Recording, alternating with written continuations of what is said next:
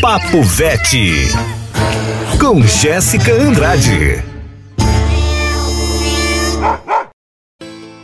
Olá, ouvintes da Mais FM, estamos aqui para mais um Papo Vete e o assunto dessa semana é por que se deve vermifugar os animais de estimação.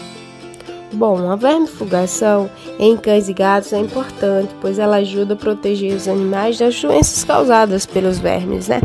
E a OMS afirma que na lista de zoonoses já superam mais de 200 tipos, é, podendo ser provocados por fungos, bactérias, vírus, é, fungos e parasitas. Bom, e a, a gente vai falar sempre em zoonoses, tá? Daí depois eu vou, vou trazer, trazer para vocês as principais zoonoses, mas por agora vamos falar somente das verminoses. É, dentre os parasitas, né, é, os mais comuns são os vermes, que acometem tanto os animais como os tutores e merecem uma atenção especial, tá? A vermificação de cães e gatos é uma questão de saúde pública, né? Os parasitas dos cães e dos gatos podem de fato ameaçar a saúde humana Estudos já mostram que cerca de 5% da população já tiveram algum contato com os vermes.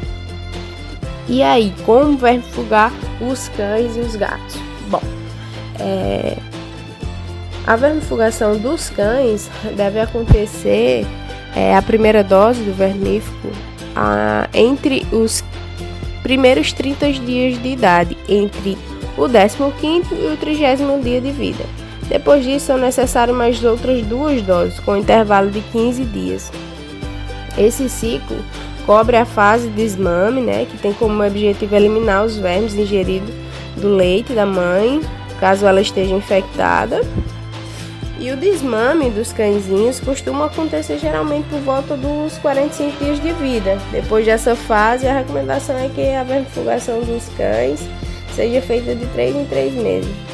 Sobretudo, o tipo de medicamento e a dose devem ser sempre definidas pelo médico veterinário, claro.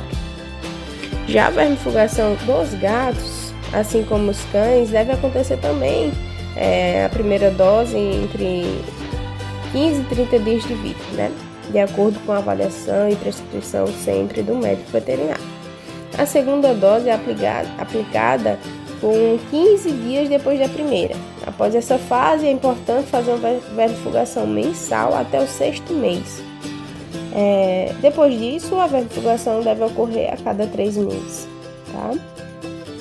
Cuidem da saúde dos pets né, e, e, de toda a família. Né? Fique sempre atento aos sinais de verminose, que pode ser apatia, é, ficar mais molinho, vômito, diarreia, irritação na pele, barriga inchada, fraqueza, fezes com coloração é, fora do normal, tosse, perda de peso, apetite, coceira no bumbum, dor abdominal, presença de vermes nas fezes, tá?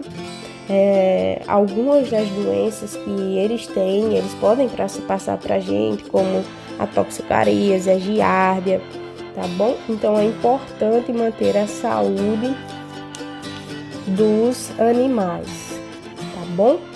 E aqui uh, ficamos com mais é, esse assunto mega importante, tá bom? Acessem os portais do iraúna.net, tem muita coisa legal por lá. Um abraço e até a próxima.